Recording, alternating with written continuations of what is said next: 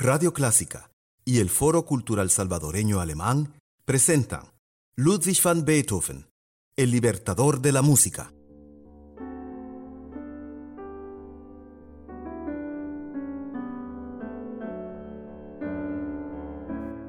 Capítulo 4 Los tres estilos de Ludwig van Beethoven.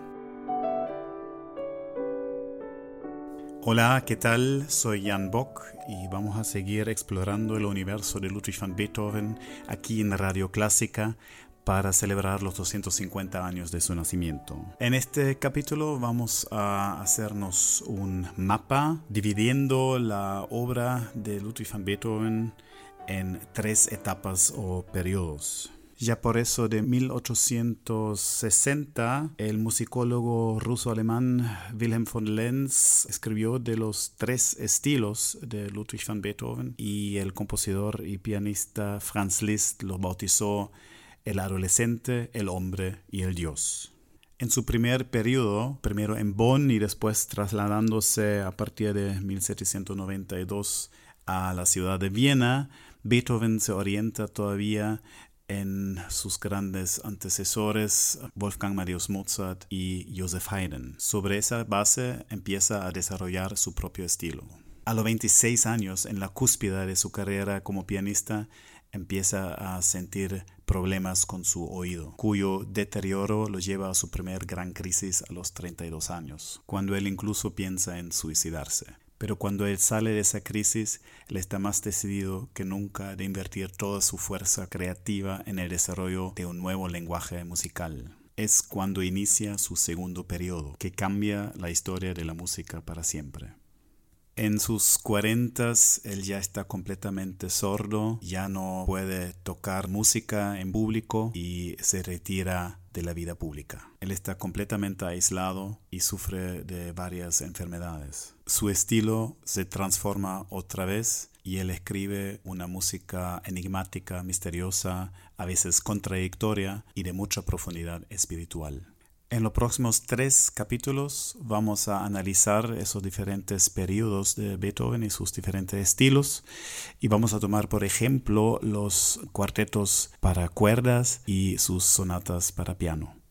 Empezamos hoy con el primer capítulo y la influencia de su gran ídolo Wolfgang Amadeus Mozart.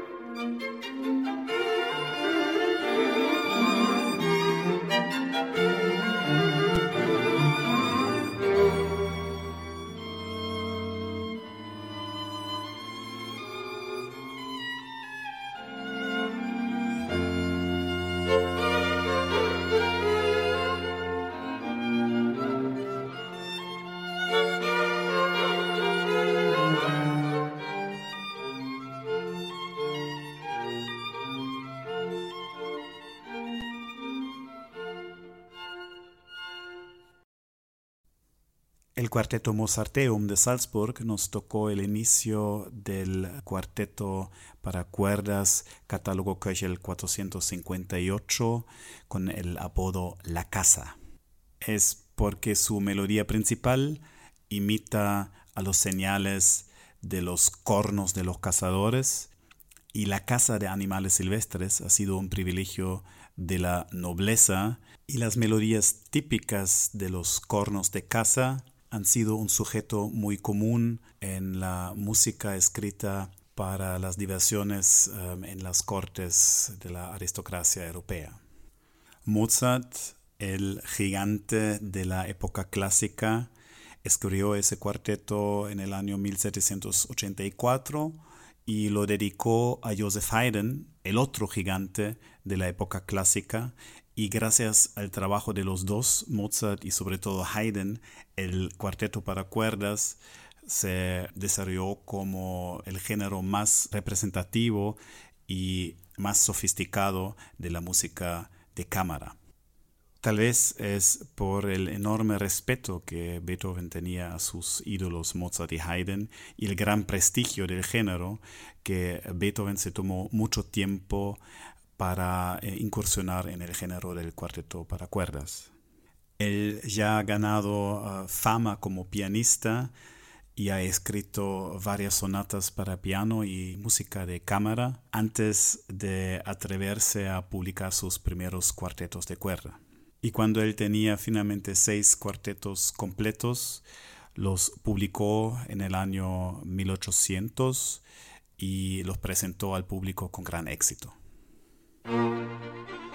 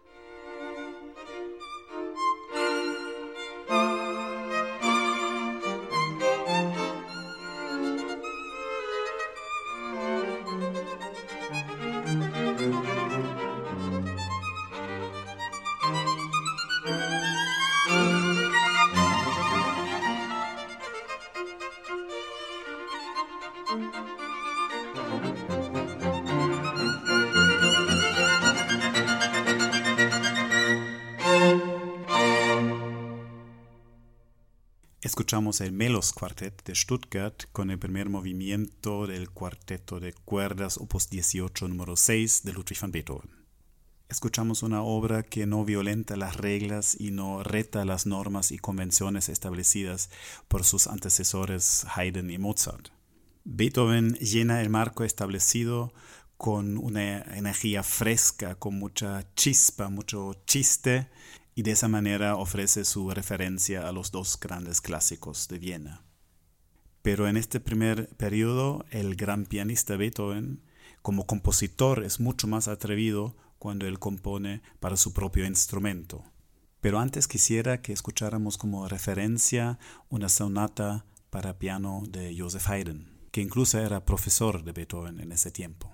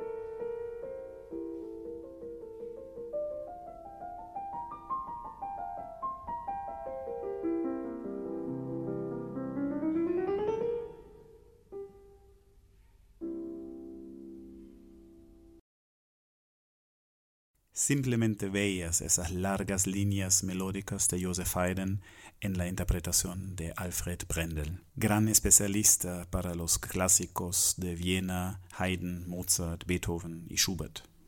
Y escuchamos el segundo movimiento adagio e cantabile de la bellísima sonata para piano Hoboken 16, número 49 de Joseph Haydn.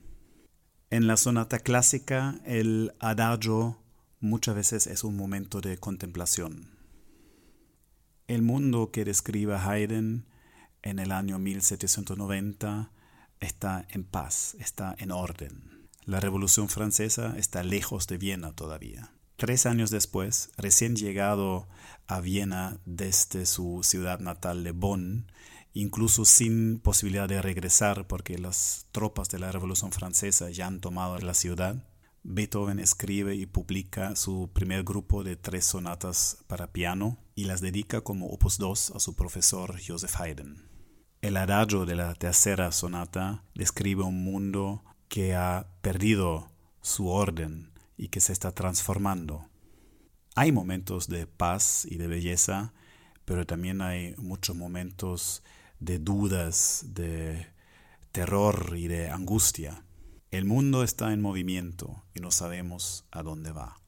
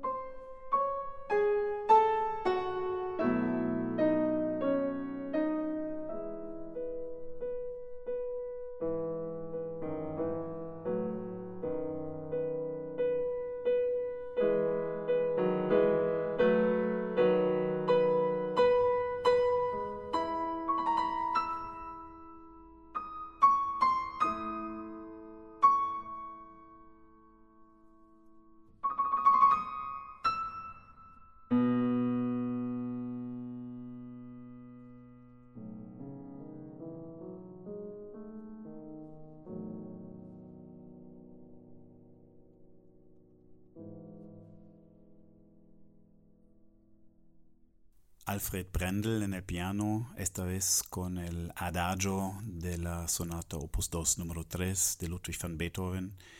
Podríamos dejarlo así con esos dos ejemplos eh, de obras de joven Beethoven que toma las formas establecidas por sus antecesores y las llena con una nueva energía, incluyendo nuevas emociones y dudas que provocan los cambios y las transformaciones de los nuevos tiempos. Pero Beethoven no fuera Beethoven si se quedara con eso. Por un lado, durante toda su vida siempre vuelve, de vez en cuando, a esas formas clásicas. Ejemplo famoso es su octava sinfonía, a ser escrito 20 años después, pero utilizando el lenguaje de la sinfonía clásica.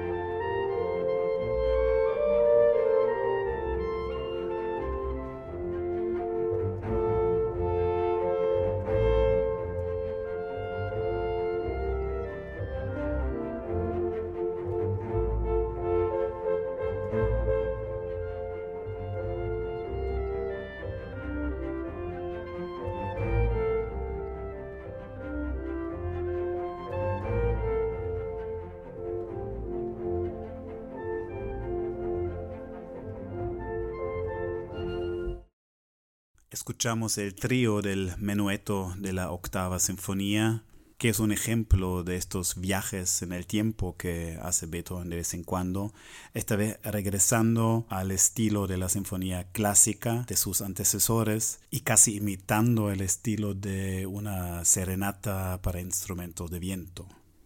Pero también encontramos en el primer periodo esas obras que viajan hacia el futuro, esas creaciones que se adelantan por varias décadas y nos catapultan a la época del romanticismo. Típicamente son obras que él escribió para él mismo, que en ese tiempo como pianista, como máximo virtuoso, está conquistando los salones de Viena. Un ejemplo famoso es la Grande Sonate Pathétique. Esta vez el título es de Beethoven mismo y se refiere a la palabra griega de patos, que significa sufrimiento. Tal vez es un reflejo de la angustia que causan los primeros síntomas de su enfermedad del oído que se están manifestando en ese tiempo. Ya el título deja claro que no nos espera un entretenimiento divertido, sino el testimonio de un espíritu grande. El inicio marcado grave no solamente es una introducción lenta, sino reaparece varias veces durante el primer movimiento y le da una dimensión dramática y sinfónica. El grave crea una tensión dolorosa casi inigualada en la historia de la música y se descarga en un allegro di molto e con brío que requiere toda la virtuosidad y pasión del pianista para llevarnos por ese torbellino tempestuoso y agitadísimo.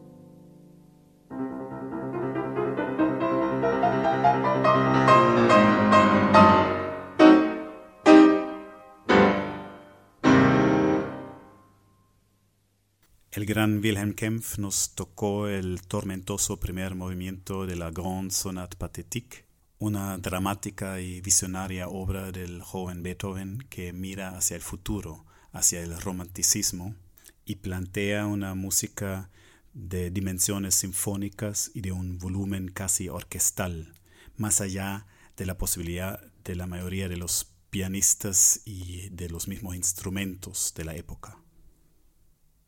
El siguiente adagio cantabile presenta una de las melodías más populares de Ludwig van Beethoven. Aunque parezca absurdo, pero no solamente hay una versión de Billy Joel, sino también de la banda de hard rock Kiss de esta melodía. Sobre todo es un excelente ejemplo por la posición del joven Beethoven exactamente entre las tradiciones de la época clásica y el nuevo movimiento de romanticismo que él mismo empieza a crear. Escuchémosla un poco.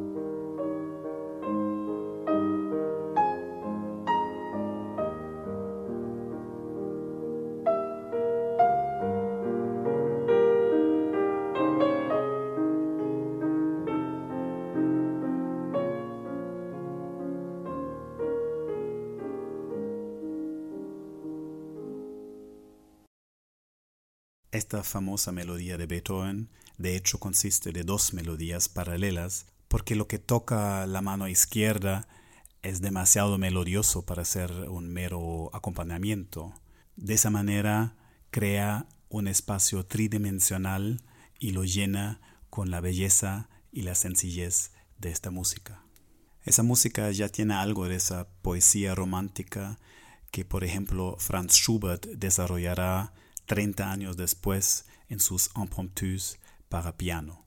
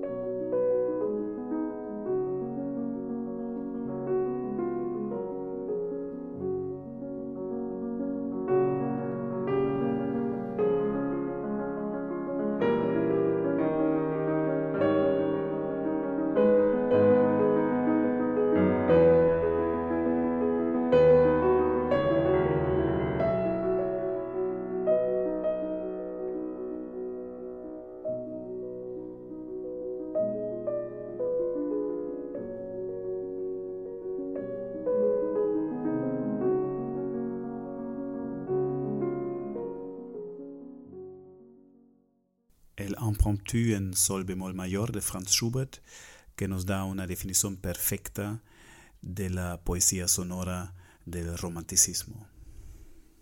Pero 30 años atrás, en su periodo temprano, Beethoven todavía está anclado en la tradición clásica. El gran pianista suizo Edwin Fischer escribe sobre el desafío que significa para los pianistas de encontrar ese toque, ese tono específico que marca la transición entre el estilo clásico y el estilo del romanticismo. El segundo movimiento es una de las inspiraciones más hermosas de Beethoven. Debería presentarse de manera clásica a pesar de todos los sentimientos pero también debería presentarse lleno de sentimientos a pesar de su sencillez clásica. ¿Cómo se puede lograr eso? Dale al canto del piano un tono con mucho sentimiento, pero garantizando el equilibrio y la sencillez a través de un ritmo constante. Yo personalmente pienso que Wilhelm Kempf en su grabación logra ese equilibrio todavía un poquito mejor que el mismo Edwin Fischer, gracias a su tempo un poquito más rápido y fluido.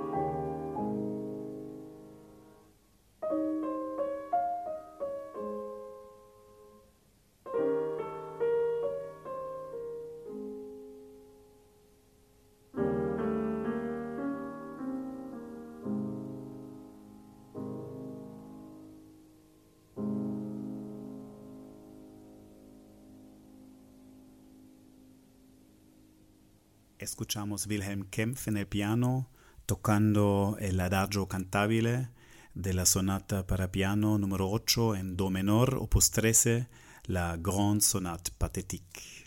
Esa obra nos muestra Beethoven a sus 27 años con un pie en el pasado y el otro en el futuro, cerrando la época clásica y haciéndose el último de los grandes compositores clásicos, Haydn, Mozart y Beethoven.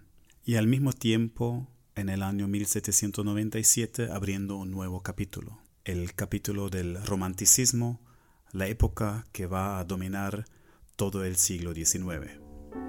Con eso llegamos al final de este capítulo sobre el primero de los tres estilos de Ludwig van Beethoven. En el próximo capítulo escucharemos cómo Beethoven deja las formas de la época clásica atrás y da un gran salto hacia el romanticismo. Están por supuesto cordialmente invitados a seguir ese viaje el próximo domingo a las 7 de la noche en Radio Clásica. Pueden escuchar los podcasts de los capítulos anteriores en radioclásica.com.sb. Por favor, escríbenos sus comentarios y sugerencias a la página de Radio Clásica en Facebook y cuídense. Hasta la próxima.